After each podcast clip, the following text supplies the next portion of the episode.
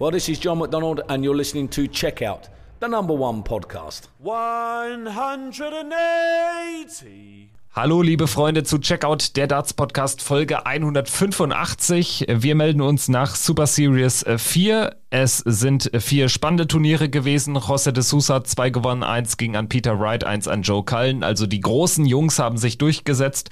Wir sprechen drüber hier bei Checkout, der Darts Podcast. Danke fürs Einschalten. Ich bin Kevin Schulte und grüße natürlich Christian Rüdiger. Hi. Hallo Kevin, ich grüße dich und alle, die zuhören. Ja, da war wieder ordentlich was los an den vier Tagen pro Tour. Allerdings, ordentlich was los und wir steigen am besten direkt rein ins Karussell in den ersten Tag. Äh, am Montag hat Joe Cullen das Turnier gewonnen im Finale durch äh, einen 8 zu 6 Erfolg gegen Gervin Price. Also Joe Cullen muss man jetzt wirklich konstatieren, das ist jetzt auch einer, der auf der Pro Tour echt gut ins Zaubern kommt. Das hat sich jetzt im Prinzip so seit ähm, ja im, im Laufe dieser Corona-Pandemie, im Laufe der Corona-Phase jetzt echt so herauskristallisiert, dass Cullen eben dann doch jetzt auch auf der Pro-Tour richtig zaubern kann, nicht mehr nur auf den großen Bühnen. Ja, absolut, Kevin. Also Joe Cullen war ja auch immer so dieses äh, ganz große Talent gewesen, der ja nie so wirklich viel draus gemacht hat. Und dann ist das einer gewesen, der auch das realisiert hat, der dann auch angefangen hat, deutlich intensiver zu trainieren, hat sich dann auch über die European Tour, finde ich, dann auch deutlich mehr Selbstvertrauen erspielt, hatte dann immer wieder gute Ergebnisse, war ein gesetzter Spieler und jetzt in diesem Jahr zeigt er auch auf der Pro Tour, was für ein fantastischer Spieler ist. Also das ist wirklich die Konstanz in Person und dass er jetzt auch wieder triumphieren konnte, nachdem er ja bereits schon das allererste Pro Tour Event in diesem Jahr gewinnen konnte und jetzt auch wieder in einer finde ich, sehr dominanten Art und Weise, wie er das spielt, sehr souverän. Auch wenn er mal nicht diesen 100 plus Average spielt, sind das trotzdem dann teilweise wirklich richtig souveräne Siege, wie zum Beispiel im Halbfinale dieses 7 zu 2 gegen Michael van Gerven, obwohl er dann nur einen knapp 94er Average spielt oder dann auch in Runde 2, äh, wo er da gegen Mike de Decker 6 zu 3 gewinnt, nur 90 Punkte im Schnitt spielt. Äh, natürlich kommt da auch die Leistung des Gegners mit zum Tragen, aber ich meine, allein dieses Halbfinale, Kevin, gegen MVG spricht Bände. Van Gerven spielt knapp 92, Cullen knapp 94 und trotzdem ist es auf dem Papier dann am Ende ein richtig äh, deutliches Ergebnis für Joe Cullen und für mich ist das auch einer, wenn er jetzt wirklich so weiterspielt in diesem Jahr, auch bei den großen Major-Events so performt, einer, der nächstes Jahr für mich wirklich definitiv in die Premier League muss und er brennt ja auch darauf, er schielt ja immer darauf, will in die Premier League und er legt über die Pro Tour für mich momentan den Grundstein dafür. Genau, man legt den Grundstein, aber dann äh, meines Erachtens nach doch eher auf den großen Bühnen. Also ich glaube, du kannst auf der Pro Tour zaubern, wie du möchtest und es wird nicht für die Premier League reichen. Ich stimme aber mit dir äh, überein. Ich habe so ein bisschen das Gefühl, dass Joe Cullen tatsächlich so einer der der nächsten Spieler sein wird, die dann endlich mal durchbrechen. Corona hat das Ganze ja so ein bisschen beschleunigt, hat man das Gefühl, vor allen Dingen, wenn man so auf Joe, Johnny Clayton schaut. Joe Cullen ist für mich ein Spieler, der ist ähnlich lange schon dabei, aber ganz ehrlich, dem traue ich das auch zu, dass der dann mal so einen richtigen Breakthrough-Moment dann auch eben hat und sich auch auf der Bühne in einen Flow spielen kann. Dass er es äh, von der Spielqualität drauf hat, das wissen wir jetzt nicht erst seit äh, diesem Proto-Event in Milton Keats in dieser Woche. Und ja, du sprichst da auch was Richtiges an. Ich denke, ähm, der Sieg gegen Michael van Gerven, das war kein Glanzstück, aber ähm, 7-2, obwohl du eigentlich ein relativ ähnliches Niveau wie dein Gegner spielst, das zeugt dann von einem ganz guten Timing. Und man muss aber auch sagen, du gewinnst einfach kein Proto-Event äh, mit einem 128er Feld, ohne auch wirklich einen richtig starken Tag zu haben. Also gegen Ian White im Achtelfinale brauchte er dann auch ein 100-Plus-Average. 105,9 Punkte waren es im Schnitt, um gegen Ian White im Decider zu gewinnen.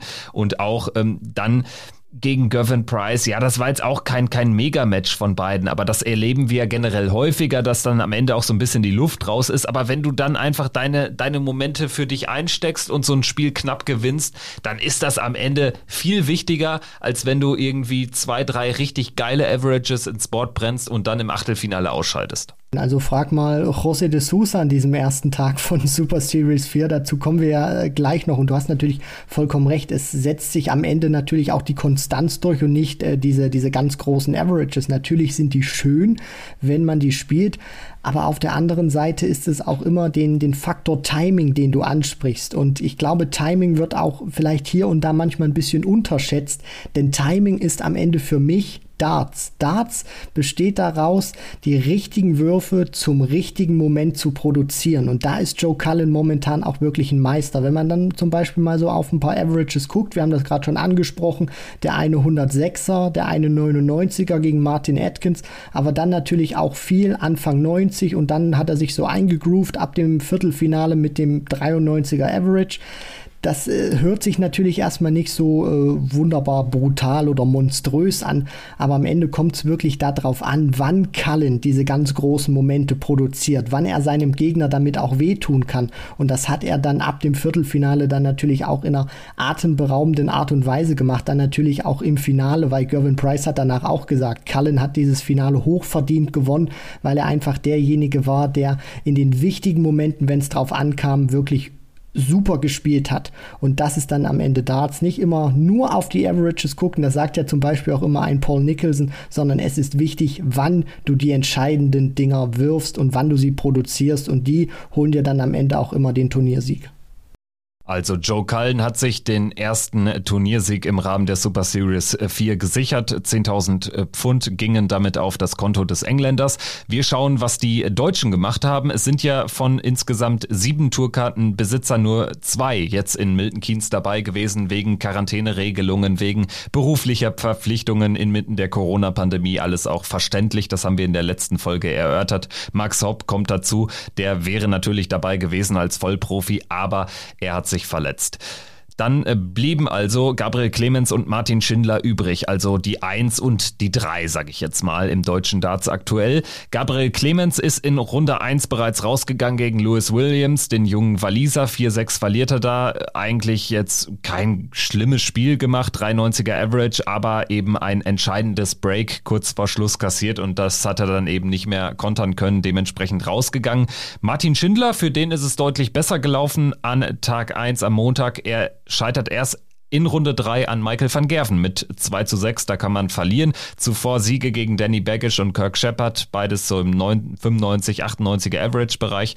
Da spielt er einen guten Standard und das gefällt mir generell bei Martin. Ich habe das Gefühl, dass er insgesamt mehr gute als schlechte Ergebnisse ans Board bringt in diesem Jahr. Ja, absolut, Kevin. Also, um da schon mal ein bisschen vorwegzugreifen, das war jetzt vielleicht von den Ergebnissen her, wenn man jetzt nur auf die nackten Zahlen guckt, würde man jetzt denken, okay, das war jetzt nicht so eine wunderbare Super Series von Martin Schindler mit einmal Runde 3 gleich am ersten Tag, dann Erstrundenniederlage und dann zweimal zweite Runde. Aber aber, und das ist dann eben auch das ganz große Aber, der Standard, den du gerade angesprochen hast, der hat bei Martin Schindler gestimmt. In der kompletten Super Series 4 kein einziges Match unter 90 Punkten gespielt. Das spricht für ein hervorragendes Grundniveau, was er natürlich noch ausbauen kann und äh, zeigt natürlich auch, dass er solche ganz großen Schwankungen in dieser Super Series 4 nach unten nicht gehabt hat. Und das ist immer ein gutes Zeichen, auch wenn man vielleicht nicht so weit gekommen ist jetzt in diesem Turnier, aber die Leistung hat einfach von den, von den Zahlen Zahlen her wirklich gestimmt und das sollte Martin auch positiv mit rausnehmen. Nicht nur auf die äh, Resultate dann oder auf die äh, Runden gucken, die er dann überstanden hat, beziehungsweise wo er ausgeschieden ist, sondern die, die Qualität, die er ans Board gebracht hat, die hat gestimmt und das sollte ihm wirklich Mut und Selbstvertrauen für die kommenden Wochen und Monate geben. Einer, der auch auf jeden Fall mit sehr viel Selbstvertrauen ans Board gebracht gegangen ist, das ist äh, José de Sousa. Das hat sich dann im weiteren Verlauf der Super Series gezeigt, aber du hast es eben schon kurz angerissen. Da müssen wir natürlich drüber reden. 127er Average in seinem Erstrundenspiel gegen William Borland, das ist absolute, ja, das ist nicht mal mehr Weltklasse, das ist astronomische Klasse, das ist unbeschreiblich. Und José de Sousa, wir hatten es jetzt einmal auch angerissen, ich glaube, es fiel sogar der Satz von dir, ja, so eine 130 im Average, die traust du ihm dann schon zu, weil der ist einfach krank im positiven Sinne. Ja, absolut. Und äh, dass er das jetzt wirklich so schnell dann äh, fast knackt oder dann wirklich an diese 130 rankommt, das war für mich auch ehrlich gesagt ein bisschen überraschend, weil er hat es ja wirklich direkt in der ersten Runde produziert. Das war allgemein, fand ich, äh, ein sehr komischer Tag gewesen. Chizzy hat ja an dem Tag, ich glaube auch in Runde 1, sofort 120 Punkte gespielt und dann kommt eben José de, José de Sousa und spielt diese 127 mit insgesamt 12, 11, 12, 13 13, 12, 11. Also wenn man sich das mal anschaut, das ist einfach nur krank, was er da gespielt hat. Und ich muss ganz ehrlich sagen, Kevin, ich bin froh, dass diese Partie gegen William Borland nicht auf einem Streaming-Board zu sehen war, weil das hätte man nicht zeigen dürfen. Was José de Sousa da mit Willy Borland gemacht hat, das war FSK 18. Du sagst es. Äh, dann würde ich aber auch sagen, es war FSK 6 maximal, was er in Runde 2 abgeliefert hat. Er verliert dann gegen Justin Pipe. Ist das dann so ein bisschen der Effekt von, ja, vielleicht bin ich ein bisschen übermütig, beziehungsweise vielleicht verliere ich auch relativ schnell dann mal den Fokus, wenn man so ein absolut perverses Spiel ans Board bringt? Darf dann wahrscheinlich auch am Ende mal passieren, oder? Wie siehst du es? Ja, ich meine, wir, wir reden hier am Ende von 37 Punkten Unterschied zwischen seinen zwei Matches. Das ist natürlich äh, heftig und gewaltig, aber auf der anderen Seite hat man sowas natürlich schon häufig gesehen, wenn dann Spieler so ein astronomisches Match gehabt haben, dass sie dann im nächsten einfach abfallen, weil sie das vielleicht auch erstmal verarbeiten müssen, was sie da gerade geschafft haben. Oder auf der anderen Seite sich vielleicht auch ein bisschen zu gut fühlen und dann denken, sie können das im nächsten Match wieder bestätigen. Und wenn es dann nicht von Anfang an direkt so läuft, dann hat man vielleicht auch nicht so richtig die, die Spannung, könnte ich mir auch vorstellen, weil man einfach merkt, ich habe dieses Mega-Match gespielt, ich bin einfach gut drauf, es kann mir eigentlich überhaupt nichts passieren. Und dann wirst du vielleicht auch ein bisschen lockerer im negativen Sinne, ein bisschen unkonzentrierter und dann äh, fliegen die Darts einfach nicht mehr so, wie du es noch in, in Runde 1 gemacht hast, in dem Fall von José de Sousa. Deswegen so ein Phänomen haben wir schon häufig gesehen und das wird ihn dann natürlich auch ärgern, dass er dann so krass abgefallen ist. Also er hätte sich sicherlich schon erhofft, erhofft, so 100 plus dann zumindest noch zu spielen oder an der 100 zu kratzen und dann natürlich auch noch äh, gleichzeitig dann eine Niederlage zu haben gegen Justin Pipe. Da muss man ja fast schon sagen, so, so bombastisch wie diese 127 waren. Es ist am Ende wirklich nur ein Stück für, für die Geschichtsbücher und für die Galerie gewesen, weil gebracht hat es ihn, dann hat es ihm dann wirklich auch nichts, weil er im nächsten Match sofort wieder rausgeflogen ist. Ja, wobei natürlich auch ein Kyle Anderson, als er damals den Weltrekord geworfen hat, jetzt das Turnier auch nicht gewonnen hat und trotzdem redet man noch drüber. Ich denke, es bleibt schon ein bisschen was übrig ne, von so einer 127, weil es aber auch, und das muss man auch ehrlicherweise sagen, äh, José de Sousa gelingt, der generell so unglaublich viel Charme versprüht, der echt was Besonderes ist durch seine Misscounts dann. Also er hat ja auch sowas von schlampigem Genie und das mögen einfach die Leute. Also das ist einfach ein Typ. Ja, ein Typ. Ein Typ ist es. José de Sousa ist einfach ein Typ, der dieser Dartswelt die ja generell an Typen nicht arm ist, aber äh, ja, der diese Dartswelt dann doch äh, noch weiter bereichert. Und das hat er dann auch unter Beweis gestellt äh, an Tag Nummer zwei. Wir machen also weiter mit José de Sousa Festspielen. José de Sousa gewinnt den zweiten Tag. Ja, da schlägt er niemand geringeren als Rob Cross mit 6 zu 5, 90er Average. Das war so ein bisschen das, das Spiel, was er überleben musste auf dem Weg zum Turniersieg. Im Halbfinale gegen Gabriel Clemens. Da sah es erst nach einer schnellen Angelegenheit aus. 4-0 äh, war äh, De vorne. Dann gewinnt Gabriel Clemens fünf Lecks in Folge, nur um dann drei in Folge abzugeben. Am Ende 7-5 der Sieg für den Portugiesen. Im Finale dann ein 8-6 gegen Michael van Gerven. Also José de Sousa hat da wirklich einige namhafte Akteure rausgenommen und es war jetzt auch nicht so ein Turniersieg, der wie durch Butter lief. Also es gab einige Momente, wo es dann echt ein bisschen schwierig aussah. Gegen Cross war ein enges Ding gegen Clemens sowieso und natürlich auch dann das Finale gegen Michael van Gerven.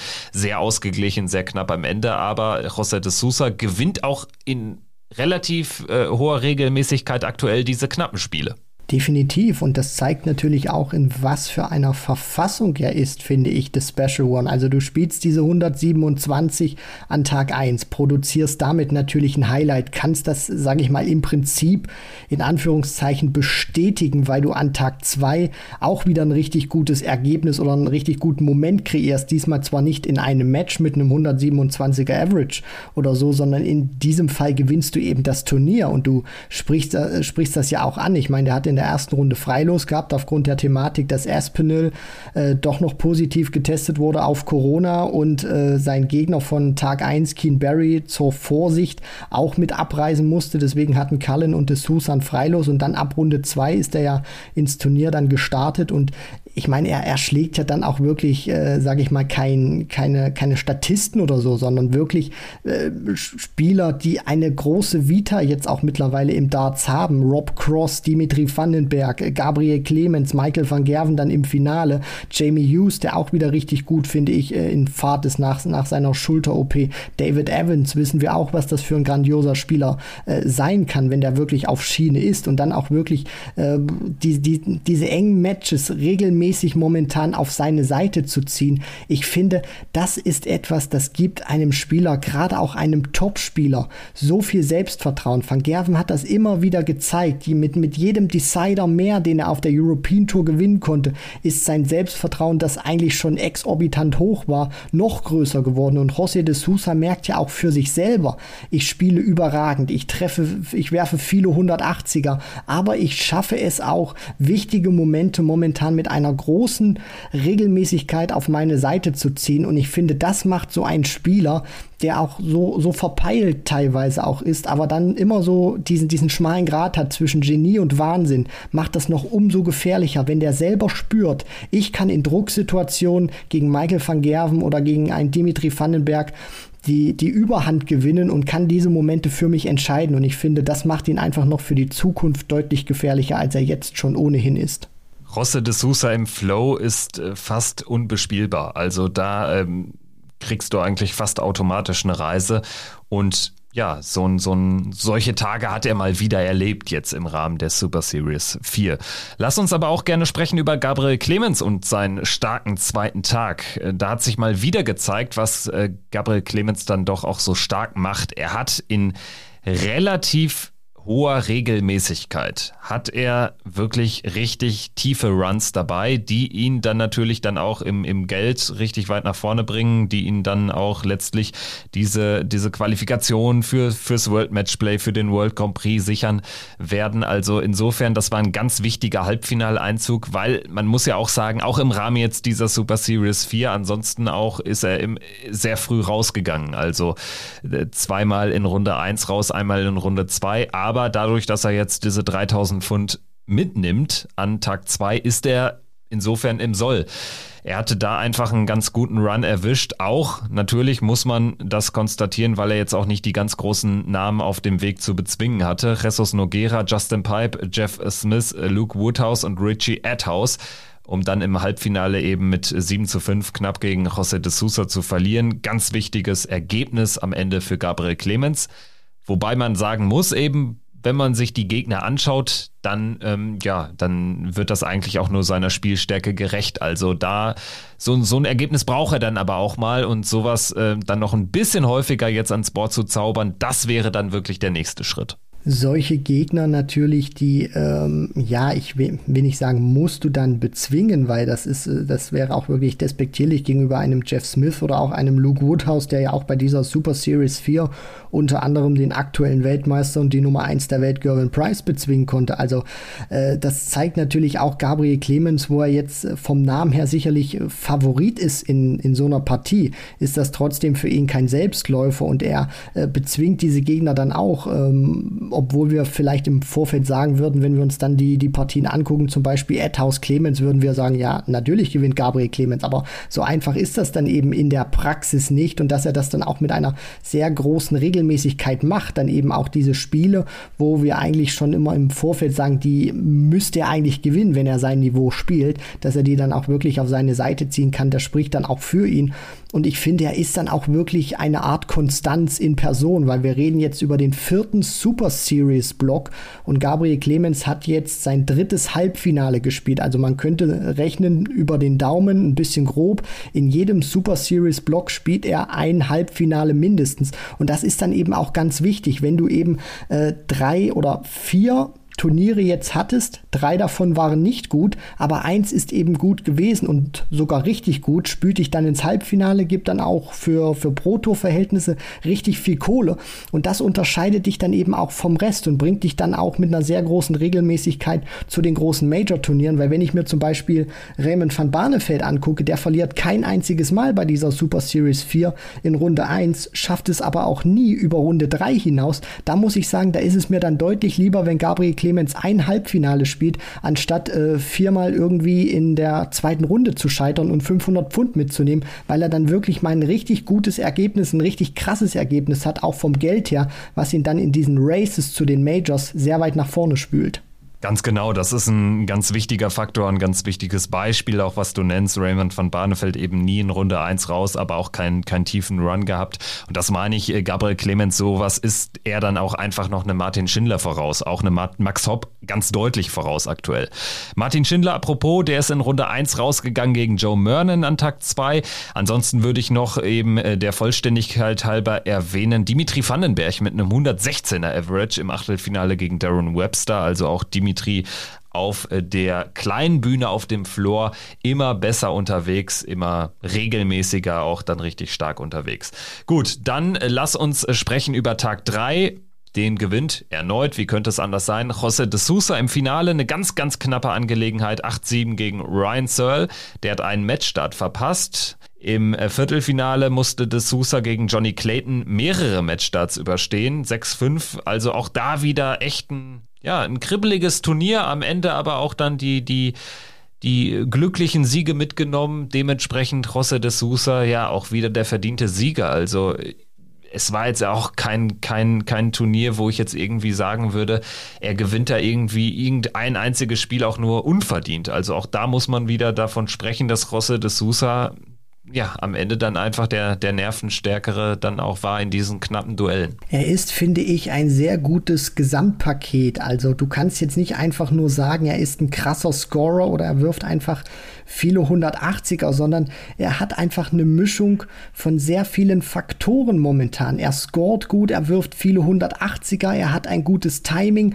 aber er schafft es auch in Momenten, wo es vielleicht nicht so läuft oder wo er hinten liegt, nicht abzuschenken. Er beißt weiter, er kämpft weiter und vereint einfach viele Faktoren im Darts. Also es, es ist jetzt keiner ähm, wie jetzt äh, ein, ein Glenn Durant oder so, der jetzt momentan nie über die, die spielerische Komponente kommt, sondern der einfach in jedem Match Match brutalen Überlebenskampf leisten muss. Und de Sousa vereint einfach alles momentan miteinander, kombiniert einfach alles auch miteinander. Und das hilft ihm dann auch in diesen verschiedenen Matches, wo er natürlich auch Partien hat, die er von vorne weg spielen kann, die er dominiert, aber dann natürlich auch Partien wie zum Beispiel die, die, diese Partie gegen Johnny Clayton, den amtierenden Premier League und Masters Champion, den du gerade angesprochen hast, wo es eben vielleicht für ihn ergebnistechnisch und auch spielerisch vielleicht nicht so läuft und dann schafft er es trotzdem, sich reinzubringen beißen und dann trotzdem noch diese Partie auf seine Seite zu ziehen. Johnny Clayton, genau, gutes Stichwort. Ein bisschen unglücklich unterwegs gewesen jetzt im Rahmen dieser Super Series 4. Häufig dann auch lange noch in den Turnieren dabei gewesen, dann aber dann auch immer in, in starke Jungs reingelaufen und auch viele knappe Niederlagen dann ähm, kassiert. So zum Beispiel gegen José de Sousa hier im Viertelfinale verliert er mit 6-5. Aber alles in allem Johnny Clayton natürlich ein überragender Protospieler in diesem Jahr, aber auch auf der Bühne. Also generell eigentlich Johnny Clayton sogar der konstanteste, obwohl er jetzt jetzt hier kein Finale oder keinen Turniersieg hat erringen können, dennoch ähm, auch wieder konstant stark, kann man schon so sagen. Ryan Searle auch mit einem wichtigen Ergebnis, äh, würde ich sagen. Ryan Searle ja ein Spieler, der jetzt auch nicht immer diese, diese starken Ergebnisse hat, für den auch eine Major-Teilnahme noch was Besonderes ist. Das sieht jetzt gut aus, auch wegen dieser 6000 Pfund an Tag 3. Adrian Lewis, würde ich auch sagen, hat sich da wieder in Position gebracht, was auch äh, Major-Turniere betrifft. Der war ja jetzt sogar lange Zeit diese Saison Saison nicht auf einem Provisional Spot für die WM. Also wäre äh, lange Zeit jetzt für die WM nicht mal qualifiziert gewesen. Jetzt durch zwei Viertelfinals an Tag 3 und Tag 4, darüber sprechen wir gleich noch, in Position gebracht. Wichtiges Ergebnis für Jackpot. Ansonsten würde ich noch erwähnen, Boris Kritschmer mit seiner ja bis dato besten Leistung als PDC-Spieler Viertelfinale erreicht an Tag 3 ja, an einzelnen Tagen auch einfach echt ein starker Spieler, muss man so klar sagen. Aus deutscher Sicht sehr durchwachsen. Gabriel Clemens, Martin Schindler, beide raus in Runde 2. Clemens gegen Rusty, Jake Rodriguez, über den wir vielleicht gleich auch noch sprechen werden, der auch wieder überragend gut gespielt hat, gegen Rusty raus. Schindler verliert gegen Mervyn King. So, und dann wären wir bei Tag 4 angekommen. Den gewinnt Rob aus. Cross müssten wir noch erwähnen, Kevin. Der hat es mal wieder geschafft, seit Jahren Michael van Gerven zu bezwingen. Stimmt, guter Punkt. Rob Cross bezwingt Michael van Gerven. Das hat sehr, sehr lange gedauert. Also, äh, wann war denn überhaupt der der letzte Erfolg von, von Cross? War das das WM-Halbfinale oder gab es da noch was dazwischen? Vor drei Jahren war der letzte Erfolg. Ja, Wahnsinnsstatistik, gerade wenn man bedenkt, dass äh, die beiden jetzt auch nicht äh, nur dreimal aufeinander getroffen sind, alleine schon wegen der Premier League-Partien. Äh, Aber für Rob Cross muss man auch sagen, geht es wieder so peu à peu in die richtige Richtung, auch wenn er in der Premier League dann doch dann irgendwie ergebnistechnisch nicht so on track war. Insgesamt habe ich das Gefühl, Rob Cross spielt besser als im letzten Jahr. Ja, definitiv, Kevin. Das zeigen ja auch dann die Ergebnisse, unter anderem Achtelfinale, Viertelfinale und Halbfinale dabei gehabt bei dieser Super Series 4. Auch wirklich teilweise ein richtig tolles Niveau gespielt. Also was man auch, sage ich mal, von ihm gekannt hat in dem Jahr, wo er sich dann zur Weltmeisterschaft gespielt hat, wo er dann auch die WM gewinnen konnte. Das sieht bei ihm wirklich alles deutlich äh, flüssiger und auch äh, deutlich harmonischer aus, als das das noch vor äh, ein, zwei Jahren der Fall war, wo man ja wirklich die Sorge haben musste, Mensch, der wird diesem Druck, dieser Bürde des Weltmeisters nicht gewachsen sein und äh, wird sich irgendwann auch wieder verabschieden. Aber er scheint sich wirklich stabilisiert zu haben. Und äh, wenn wir mal so die, die zwei uns angucken, die in der Premier League nach, ähm, nach der Judgment Night ausgeschieden sind, Glenn Durant, der riesengroße Probleme hat, der, der wirklich aufpassen muss, dass er jetzt nicht drastisch abstürzt, weil diese Super Series war wieder eine Katastrophe Katastrophe gewesen. Und dann hast du auf der anderen Seite Rob Cross, der sich zwar auch verabschieden musste nach, nach der Judgment Night, aber von, vom, vom Spielertypus ja momentan komplett anders ist, weil der für mich Selbstvertrauen hat, gute Leistungen bringt und auch wirklich eine Formkurve hat, die wieder deutlich nach oben zeigt. Ja und nein. Also ja, die Formkurve zeigt deutlich nach oben. Man muss aber auch bedenken, von wo er kommt. Das kann ja nicht der Anspruch von Rob Cross sein. Also ich meine, wir reden jetzt hier über den insgesamt zehntbesten Spieler dieser vier Tage mit 6.750 Pfund. Er erreicht aber kein Finale.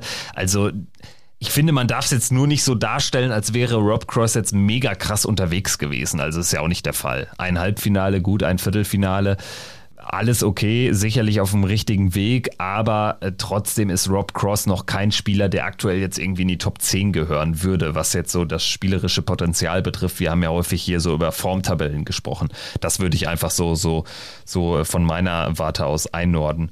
Aber dann lass uns doch gerne über den letzten Tag noch sprechen. Ich wollte ja eben schon die Überleitung machen. Gut, dass du aber den Cross nicht vergessen hast, denn ähm, ja, das, das muss man dann schon auch würdigen, dass er Michael van Gerven mal wieder schlägt. Das bringt ihm schon Selbstvertrauen, das sehe ich auch so. Gut, äh, Tag 4 gewinnt am Ende Peter Wright und das ist eigentlich der logische Sieger, wenn man sich so das Turnier anschaut. Gerade hinten raus hat Wright überragend gespielt. Viertelfinale 103er Average 6-1 gegen besagten Rob Cross. Dann im Halbfinale 7-0 Whitewash gegen Kellen Ritz mit einem 106er Average. Und im Finale, ja, klarer Sieger 8-4, souverän gewonnen gegen Luke Humphreys. 108,9 im Average von Peter Wright. Richtig, richtig stark. Am Ende äh, viermal im Average über 100 Punkten ja, hat er sich verdient und ähm, auch da muss man sagen, Formkurve zeigt wieder nach oben. Er musste ja auch wirklich, bevor er dann ab dem Viertelfinale wirklich äh, spielerisch und dann auch ergebnistechnisch äh, geglänzt hat und auch auf einem anderen Niveau war als seine Gegner. 6-1 Cross, 7-0 Ritz, 8-4 Humphreys, musste er davor ja wirklich äh, zwei äh, Decider überstehen und war ja auch, sage ich mal, gegen Ryan Joyce in der Runde der letzten 32 ja fast schon raus gewesen. Ich meine, Peter Wright lag äh, zurück, hat er ja dann auch noch im Interview betont, wo er sich schon im Kopf ausgemalt hat. Also in ein, zwei Minuten sitze ich im Auto neben meiner Ehefrau Joanne und äh, ja, bin wieder auf dem Rückweg in mein Zuhause. Äh, ja, daraus wurde dann wirklich nichts. Peter Wright hat sich gut zurückgekämpft, ähm, hat sich dann auch wirklich Leck für Leck wieder in diese Partie hineingezogen und gewinnt dann am Ende auch den Decider, übersteht gegen Brandon Dolan auch ein Decider und ab da war das dann wirklich spielerische Brillanz von, von Peter Wright und er hat auch bei dieser Super Series wieder ein bisschen ausprobiert, hat seine Weltmeister-Darts rausgeholt, unter anderem hat dann wieder mit einem komplett anderen Set gespielt. Also das Selbstvertrauen, finde ich, bei, bei Peter Wright merkt man ihm an in der Premier League, wo die Fans wieder da waren. Das ist, ist gestiegen. Es scheint ihm jetzt auch persönlich so im Umfeld wieder besser zu gehen mit der Corona-Impfung. Seiner Frau Joanne scheint es wieder besser zu gehen. Und das merkt man dann auch einfach an Peter Wright, der, finde ich, ein bisschen schleppend reingekommen ist in, in diese Super Series, aber dann hinten raus äh, wirklich grandios gespielt hat. Also ich bin gespannt, wie äh, Peter Wright dann beim Matchplay auftreten wird. Das ist jetzt nicht mehr so lange hin. Insofern kam der Sieg echt äh, zur richtigen Zeit, gibt ihm viel Selbstvertrauen und ich habe generell auch das Gefühl, da stimme ich äh, dir zu, wenn so das Umfeld bei Peter Wright stimmt, dann gibt ihm das echt einen sehr, sehr starken Boost. Sicherlich spielt jeder gerne mit einem freien Kopf oder so, aber bei Peter Wright ist das eben ganz besonders wichtig, glaube ich auch. Und das hat man jetzt mal wieder gemerkt. Äh, Luke Humphreys im Finale, auch dazu vielleicht noch zwei, drei Sätze. Ich würde sagen, bei Luke Humphreys muss man auch jetzt äh, feststellen, dass er den nächsten Schritt gemacht hat. Müsste ja auch sogar das zweite Finale sogar schon gewesen sein in diesem Jahr. Ähm, Natürlich darf man nicht vergessen, das UK Open Endspiel, das hat ihm richtig viel Kohle äh, bereitet und generell glaube ich, Luke Humphreys ist einer, von dem wir noch äh, richtige Sprünge in der Order of Merit erwarten sollten in den nächsten Jahren. Ansonsten Adrian Lewis hatte ich eben schon erwähnt, äh, zweites Viertelfinale in Folge. Kellen Ritz im Halbfinale auf der Proto auch echt ein starker Junge, der auch jetzt regelmäßig dann doch äh, tiefe Runs dabei hat, hat ja auch schon ein Turnier gewonnen auf der Pro Tour und ist auch im Matchplay Race dementsprechend mittlerweile gut platziert. Ansonsten ähm, sprechen wir über die Deutschen. Clemens raus in Runde 1 gegen Steve Brown. Martin Schindler raus in Runde 2 gegen Daryl Gurney, war jetzt also auch kein, kein ausufernd guter Tag aus deutschsprachiger Sicht. Aber ansonsten ähm, sprechen wir, wo ich gerade das Deutschsprachige anspreche, da müssen wir Rusty Jake Rodriguez, finde ich, einmal würdigen, der echt wieder richtig stark gespielt hat, aber auch sein Bruder Roby äh, an Tag 4 auch mit einem guten Ergebnis Drittrundeneinzug. Rusty zieht sogar in die vierte Runde ein, unter anderem auch, weil er gegen niemand geringeren als, gegen wen hat er noch gewonnen? Gegen Dimitri Vandenberg, genau. 6-2 gegen Dimitri Vandenberg, richtig, richtig stark. Ted Evans geschlagen und auch gewonnen gegen, ähm, gegen Damon Hatter. Also insofern auch echt starke Jungs besiegt. Ja, aus österreichischer Sicht, vielleicht können wir es noch ganz kurz abrunden. Wie bewertest du die Super Series 4? Ja, also was die Rodriguez-Brüder angeht, das möchte ich auch erstmal sagen, was die leisten, das ist erstmal nicht selbstverständlich und gerade auch bei diesem Teilnehmerfeld, die verzücken uns, finde ich, äh, gerade momentan mit hervorragenden Darts. Wenn wir uns mal zum Beispiel Roby John Rodriguez anschauen, ich meine, wenn wir mal die komplette Super Series bislang äh, zusammennehmen, dann hat er 12.500 Pfund eingespielt. Das ist genauso viel wie ein Christoph Ratajski. Das ist sogar noch deutlich, das ist sogar noch ein bisschen mehr als ein Dave Chisnell oder ein Daryl Gurney eingespielt hat oder auch zum Beispiel ein Gary Anderson. Also ein Gary Anderson, einer aus den Top 10, hat weniger äh, bislang eingespielt als ein Roby John Rodriguez, der eigentlich äh, gar keine Tourkarte hatte, hat und wenn eigentlich alle spielen würden, gar nicht dabei wäre. Und dann natürlich äh, Rusty Jake Rodriguez 9000 Pfund eingespielt. Das ist wirklich auch eine tolle Leistung, wenn man mal bedenkt, wen er dahinter sich lässt. Wirklich etablierte Namen wie ein Ricky Evans, der hat genauso viel eingespielt oder auch Jermaine Vatimena Trainer ein bisschen weniger. Willie O'Connor auch deutlich weniger eingespielt. Ein Simon Whitlock. Also da muss man wirklich sagen, was die beiden momentan leisten, Roby und, und Rusty Jake, das ist wirklich aller Ehren wert. Und ich hoffe natürlich auch, dass sie diese gute Form weiter äh, konservieren können und dass sie die behalten und dass sie dann im nächsten Jahr, wenn die Q-School wieder ansteht, richtig eingreifen, sich die Tourkarte holen können und dann auch wirklich ähm, als Tourkarteninhaber regelmäßig, egal ob jemand absagt oder nicht, äh, bei den Pro-Tour-Events mitmischen können definitiv äh, zwei ja, absolute Tops in diesem Jahr. Also die haben echt viel daraus gemacht, äh, aus ihrer Qualifikation für diese Events. Also ohne Tourkarte so dazustehen, das ist echt cool. Und vielleicht gibt es ja die Kirsche auf der Torte in Form einer WM oder Players Championship Finals Teilnahme für beide vielleicht sogar. Gut, ähm, dann am letzten Tag, du hast es schon angesprochen, Glenn Durant, ähm, wirklich ein absolutes Sorgenkind ist dann auch gar nicht äh, gestartet an Tag 4, hat gar nicht teilgenommen. Michael van Gerven übrigens auch nicht dabei gewesen an Tag 4. Da ähm, dauert es einfach noch oder da wartet der Niederländer einfach weiter noch auf Ergebnisse. Die kommen aktuell einfach nicht in Form von Turniersiegen.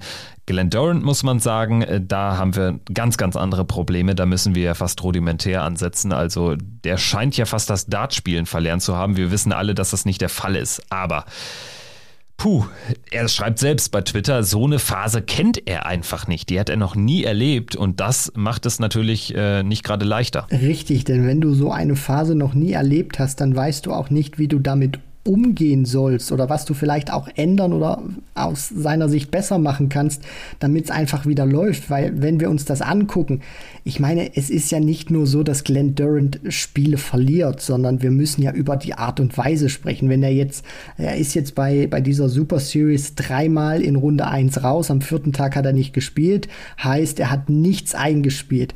wenn er jetzt diese drei Matches verloren hätte mit einem 95er Average oder hätte sogar an den 100 gekratzt oder vielleicht auch mal über der 100 gewesen, dann glaube ich, wäre das kein Thema oder würden wir anders über ihn reden. Nur der spielt an Tag 1 80 Punkte, dann spielt er 82 an Tag 2 und an Tag 3 spielt er nochmal ganz knappe 82, also 81, ich glaube 8 müsste es äh, gewesen sein in, in der Hinsicht, aber also knapp 82 und verliert damit 0 zu 6. Also wird er auch wirklich richtig abgewatscht. Und das ist einfach für, für einen Glenn Duran, für einen dreimaligen Lakeside Champion. Wir, wir reden hier über den Premier League Champion des vergangenen Jahres. Und wir müssen wirklich drüber reden. Der muss seine Form schleunigst wieder finden. Ich meine, ich, ich habe keine Ahnung, was da bei ihm passiert ist. Aber auch wenn ich mir das auf, auf Twitter immer angucke, das ist ja, das, das hört sich nicht nur nach einer, nach einer irgendwie Schaffenskrise an, sondern der, das, das, das scheint ihn ja gefühlt bis in den Schlaf zu verfolgen. Und er weiß einfach nicht, wie er da, wie er da rauskommen soll. Und er wirkt auch auf mich ein bisschen hilflos, ohne Selbstvertrauen, also wirklich nur eine Schale von seinem vergangenen Ich, Dartspieler Ich. Und ich hoffe wirklich, dass er da schnellstmöglich wieder rauskommt, weil wir wissen alle, ein Glenn Duran in Topform ist einfach nur eine Bereicherung und ein Genuss für die PDC. Die großen Namen, würde ich sagen, haben wir jetzt alle besprochen. Natürlich auch aus, aus negativer Hinsicht jetzt, äh, wo wir ähm, Glenn Durant eben angerissen haben. Aber vielleicht sprechen wir jetzt auch nochmal über die, ich sag mal, kleineren Namen. Da gab es ja auch ein paar positive Überraschungen. Wir haben jetzt beim ja, Durchgehen äh, von Tag 1, 2, 3 und 4 äh, so ein paar auch genannt, aber ein paar bleiben natürlich immer auf, auf der Strecke bis dato. Äh, ich würde noch nennen Steve Brown, Jason Heaver, die haben mir ganz gut gefallen, haben auch ein bisschen Geld mitgenommen. Steve Brown am letzten Tag auch unter anderem mit einem Sieg über Clemens, unter anderem mit einem Sieg über Matthew Edgar und über Daryl Gurney. Also das war ziemlich stark vom Bomber. Ansonsten ähm, Wen würdest du noch nennen? Wer hat dich positiv überrascht? Wir haben ja schon die ein oder anderen Namen besprochen, aber hast du vielleicht noch irgendjemanden auf dem Tacho? Positiv war für mich auch Martin Klärmarker, dass er gerade an Tag 1 auch äh, dieses gute Gefühl, was er zuletzt auf der Pro Tour hatte, wo er wirklich gut unterwegs war, bestätigen konnte mit einem Viertelfinale. Äh, ansonsten hat es mich natürlich auch äh, gefreut, dass ich dann einen Steven Bunting im Halbfinale gesehen habe. Der hat ja wirklich richtig Pressure, was das Matchplay Race angeht. Da hat ihm dieses Halbfinale sehr geholfen. Es war auch schön, einen Boris Kritschmann an Tag 3 im Viertelfinale zu sehen, diese, diese E-Dart-Legende und dann natürlich auch äh, Kellen Ritz Fritz am letzten Tag, an Tag 4, trotz dieser 0-7-Watsche gegen Peter Wright. Er ist in ein Halbfinale eingezogen. Also er hat auch gezeigt, dass dieser Turniersieg Anfang des Jahres auch oder zu, zu Beginn der, der Pro-Tour-Saison in 2021 keine Eintagsfliege war. Und dass es diese Spieler auch immer wieder schaffen, hier und da mit einer relativ guten Frequenz sehr weit vorne aufzutauchen. Würdest du sagen, Raymond van Barneveld ist eine Enttäuschung gewesen, weil man ihn so überraschend stark gesehen hat Anfang des Jahres mit dem völlig überraschenden Turniersieg? Ist das dann eine Enttäuschung, wenn er jetzt mit 2500 Pfund aus so einer Super Series 4 rausgeht, dafür aber immerhin jede erste Runde überstanden hat. Also eine gewisse Konstanz war ja sogar da. Auch spielerisch ist er jetzt nicht komplett abgefallen oder so, aber das wäre so meine Einstiegsfrage. Und vielleicht hast du ja, falls du da keine Enttäuschung siehst. Vielleicht hast du ja jemand anderen auf der Uhr. Äh, ja, de definitiv, Kevin. Also zu der riesengroßen Enttäuschung komme ich gleich noch ähm, ganz kurz zu Barney. Ich finde einfach, dass, dass bei Barney so diese, diese tiefen Runs, die vielleicht auch er von sich selber erwartet, momentan noch nicht so da sind, wie er sich das selber erhofft. Er ist äh, jetzt konstant unterwegs gewesen. Ich meine, nie in der ersten Runde raus. Das, das ist erstmal ein gutes Zeichen. Aber ein Raymond van Barneveld will natürlich auch in, in größeren Schritten auch in der Pro Tour äh, nach vorne kommen. Und da hilft hilft dir natürlich nicht, wenn du die erste Runde überstehst, 500.000 Pfund sicher hast und dann, sage ich mal, wieder aufs Hotelzimmer gehen kannst. Deswegen, Barney erhofft sich natürlich auch und möchte natürlich auch, sage ich mal, bei, bei vier Turnieren mindestens einmal Achtelfinale oder Viertelfinale spielen. Ich glaube, dass das muss auch sein Anspruch sein. Auf der anderen Seite will ich auch nicht zu kritisch mit ihm sein, weil wir dürfen nicht vergessen, wie hat Raymond van Barneveld gespielt, bevor er abgetreten ist. Also wir dürfen das auch nicht kleinreden, auch wenn er ein anderes Mindset jetzt wieder hat. Aber trotzdem, äh, sage ich mal so, kam ja diese Leistung auch von irgendwoher. Deswegen es ist erstmal ein gutes Zeichen, dass Barney nie in der ersten Runde rausgegangen ist, dass er auch wieder diese Pro Tour durchspielen konnte und alles andere äh, muss er sich dann auch einfach ähm, erarbeiten und vielleicht auch mal diesen einen tiefen Run, wie er es ja schon hatte, wo er dann auch den Titel gewonnen hat, äh, einfach wieder mitnehmen und dann sieht das auch wirklich in der Pro Tour richtig sauber für ihn aus und für mich eine ganz große Enttäuschung, deswegen Barney für mich jetzt keine Enttäuschung, aber auch jetzt nicht, wo, wo ich sage, hat mich vollends überzeugt. Eine ganz große Enttäuschung für mich gewesen, gerade aus dem vergangenen Jahr. Das ist Devin Peterson gewesen. Viermal erste Runde raus bei dieser Super Series und auch meinen 77er Average ans Board geklatscht. Also das war überhaupt nicht Devin Peterson-like. Ja, Devin Peterson, den hätte ich auch noch genannt als die große Enttäuschung, weil man jetzt vor allen Dingen anderes gewohnt ist. Beziehungsweise muss man vielleicht auch ehrlicherweise sagen, in diesem Jahr ist das generell ziemlich wenig. Also es bahnt sich leider so ein bisschen, ähm, ja, das deutet sich so ein bisschen an, dass Devin Peterson vielleicht dann sogar jemand war, der nur, nur ein gutes Jahr hatte. Also da muss definitiv jetzt eine Leistungssteigerung kommen, auch hinsichtlich äh, des World Matchplays, wo er dann natürlich qualifiziert ist. Äh, Stand jetzt ist das einfach äh, viel, viel, viel zu wenig. Und auch ähm, zeigt das schon das Race zum World Grand Prix, da ist er aktuell deutlich nicht dabei. Also alleine das zeigt so ein bisschen, ne, was dann da innerhalb eines Jahres dann vielleicht auch schief läuft, weil fürs Matchplay ist er noch qualifiziert, da äh, spielen dann noch andere gute Ergebnisse mit rein. Das ist auch klar qualifiziert, weil eben noch die 25.000 Pfund von seinem European Tour Triumph letztes Jahr damit reingehen. Dementsprechend da keine Gefahr, aber für, für einen Grand Prix, wo er letztes Jahr sein Debüt gefeiert hat, ja, dafür wäre er in diesem Jahr nicht qualifiziert. Und ansonsten würde ich nur noch nennen äh, die niederländische Riege. Also Michael van Gerven äh, ist jetzt gar nicht damit gemeint, sondern eher so diese 1B-Klasse. Das fällt mir schon generell seit längerer Zeit auf. Irgendwie es gelingt keinem nur ansatzweise so ein richtiger Durchbruch. Sei es in Form eines Proto-Erfolges, den ich allen eigentlich zutraue. Einem Danny Noppert, einem Jermaine Vatimene, einem Jeffrey Deswan. Kommt nichts auf den großen Bühnen schon mal gar nichts. Also das, das fällt mir noch auf und da würde mich nochmal deine Meinung zu interessieren. Ja, das ist immer, finde ich, schwierig einzuordnen. Also Danny Noppert, um den als erstes äh, zu thematisieren, finde ich persönlich, ich will ihm da nicht zu nahe treten, aber für mich ein Spieler, der nie auf dieses Level, was mal ein Barney hatte oder was auch mal ein Van Gerven hatte. Also das wird nie einer sein, finde ich, der bei der PDC regelmäßig irgendwas abräumt. Also dass der sich auch mal irgendwann in die Top 10 spielen könnte, sehe ich nicht. Das ist einer, der ist immer so gut wie bei jedem großen Event mit dabei. Aber da reicht es dann auch nicht, um wirklich mal bei einem Matchplay vielleicht mal in einem Halbfinale aufzutauchen oder bei der WM im Viertelfinale. Er hat dann immer mal gute Momente auf der Pro Tour dabei oder auch auf der European Tour dann vielleicht auch mal einen Achtungserfolg bei einem, bei einem Major aber das, das reicht einfach in der, in der Summe nicht, weil er in der Konstanz nicht gut genug ist, um dann wirklich regelmäßig Viertelfinale zum Beispiel zu spielen auf der European Tour oder auch regelmäßig erste Runden und vielleicht auch mal zweite Runden in einer häufigeren Frequenz zu überstehen. Deswegen Danny Noppert ist so einer, der, der groovt sich für mich zwischen Weltranglistenplatz 32 und äh, 20 ein. Das ist immer so einer, das finde ich, ist so sein Niveau, wo, wo er sich einnordet. Jermaine Vatimena äh, stagniert momentan ein bisschen und Stagnation ist für mich immer Rückschritt. Das war einer, der in den vergangenen Jahren sich konstant nach oben entwickelt hat, vielleicht nie den, den ganz großen Wurf äh, erreicht hat, aber immer wieder sich, sich sukzessive gesteigert hat, hat jetzt auch äh, mächtig abgespeckt, also sieht körperlich gut aus, aber kann das am Dartboard momentan nicht ummünzen. Deswegen äh, finde ich ähnlich so ein, so ein Spielertyp wie Noppert, der jetzt nie den ganz großen Erfolg bei der PDC ähm, landen wird. Und Jeffrey Deswan ist einfach einer, der, der bringt von den Tools her alles mit. Aber, und da kommt dann auch wieder das, das ganz große Aber, das ist einer, finde ich, der dieses Brot- und Buttergeschäft, was du ja immer so, so schön bezeichnest, auf der European Tour beziehungsweise auf der Pro Tour dann natürlich äh, nicht das einfährt in einer großen ähm, Häufigkeit, dass er das dann auch wirklich schafft, sich auch in gute Positionen dann vielleicht zu bringen über die Order of Merit für, für Major-Turniere. Er kann brillant spielen, das haben wir alle gesehen, aber er hat, wie zum Beispiel ein Vatimena oder ein Noppert einfach nicht die Konstanz, obwohl er von, vom Talent her einer ist, der für mich in die Top 10 gehört. Aber es gehört auch eben ein bisschen mehr als nur Talent dazu.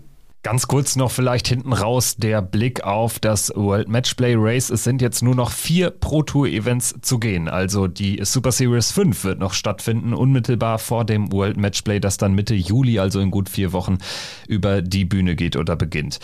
Da äh, fällt jetzt auf, dass Johnny Clayton den Sprung in die Top 16 geschafft hat. Das heißt, er verdrängt Ian White aus den Top 16. Das war von uns schon so vorausgesagt worden und dementsprechend, ich gehe auch mal davon aus, dass sich da nicht mehr viel tun wird, sodass Clayton der mögliche Achtelfinalgegner werden könnte oder werden sollte von Gervin Price. Also da haben wir jetzt generell einige ziemlich interessante Match Matchups, genau. José de Sousa, mittlerweile die Zehnt Welt, würde in einem Achtelfinale auf Michael Smith treffen können. Michael van Gerven würde es aktuell mit Daryl Gurney zu tun bekommen, wobei da Joe Cullen von hinten drückt. Also ja, man, man, merkt schon, das kann richtig, richtig, richtig spannend werden. Und ähm, ja, wir bleiben auf jeden Fall gespannt. Ähm, dann auf der anderen Seite die Proto Order of Merit. Da können wir auch einen Haken machen hinter die äh, Qualifikation für Devin Peterson, für Damon Hatter, für Dirk van Dijvenbode, für Brandon Dolan, für Danny Noppert, für Menzo Suljovic. Und ich würde auch sagen, Luke Humphreys, Mervyn King, Gabriel Clemens. Das sind jetzt die Plätze 7, 8 und 9. Das sieht alles ziemlich gut aus, ziemlich safe aus. Vincent van der Voort, Ross Smith, Ian White. Kellen Ritz, Ryan Searle. Jetzt bin ich schon bei der 14 angekommen und erst dann ergibt sich so eine Lücke, wo es kribbelig wird. Also ganz ehrlich, eigentlich sollten die ersten 14 schon ziemlich sicher mit der Matchplay-Qualifikation rechnen können, weil es stehen ja nur noch vier kleine Players Championship Events an. European Tour wird es bis dahin definitiv nicht geben. Also da hat sich schon relativ viel entschieden, würde ich sagen. Ansonsten ja, was sagst du dazu? Also erwartest du noch große Verschiebungen? Ich ehrlich gesagt nein. Also das wird eigentlich nur noch ein spannendes Rennen um die Plätze 15 und 16 auf der Pro Tour. Ich möchte das mal ganz kurz ausführen, du hast das ja angesprochen wenn zum Beispiel ein äh, Raymond van Barneveld, der momentan auf Platz 26 ist in diesem Race, ein Turnier jetzt gewinnt, dann steht er bei 26.750 Pfund und würde sich ganz kurz an einem Ryan Searle vorbeischieben, der bei 26.000 Pfund steht. Das bedeutet natürlich auch und zeigt natürlich auch, äh, wie, äh, wie wenig da noch die, die Plätze vergeben werden können. Deswegen ein Stephen Bunting, ein, ein Willie O'Connor, Jamie Hughes, äh, Raymond van Barneveld, natürlich Simon Whitlock oder auch ein Adrian Adrian Lewis, die müssen kräftig, kräftig Gas geben und nicht nur ein gutes Ergebnis einfahren, sondern eigentlich wirklich eine, eine Super Series auf einem richtig hohen Niveau spielen. Und da bin ich wirklich gespannt, wer sich da noch diese 1, 2, vielleicht drei Plätze, obwohl es in meinem Sinne nur noch zwei Plätze sind, wer sich die ergattern kann. Darüber werden wir dann natürlich in einer der kommenden Folgen noch äh, detailliert äh, sprechen. Ich würde sagen, das war's jetzt erstmal mit der Folge 185 von Checkout der Darts Podcast. Danke fürs Dabeisein, fürs Einschalten. Wir melden uns in gut, ja, eineinhalb Wochen, sage ich mal, wieder. Wir werden jetzt definitiv eine Woche Break machen, weil jetzt ja auch erstmal gar nichts passiert. Aber so in der übernächsten Woche, ich denke, da werden wir uns dann wieder mit einer neuen Folge melden. Das ist der Plan. Äh, wir bedanken uns auf jeden Fall fürs Zuhören und äh, freuen uns aufs nächste Mal. Teilt das Ganze, abonniert den Kanal bei Instagram, bei Twitter und natürlich ganz wichtig in den Podcast Podcast-Plattform. Klickt da auf Abo, damit ihr keine Folge verpasst. Und vor allen Dingen auch bei, bei Apple ist es cool, wenn ihr uns eine Bewertung hinterlasst. Natürlich am besten fünf Sterne. Danke im Voraus und ähm, habt eine gute Zeit, bleibt gesund, macht's gut. Ciao. Macht's gut, ciao.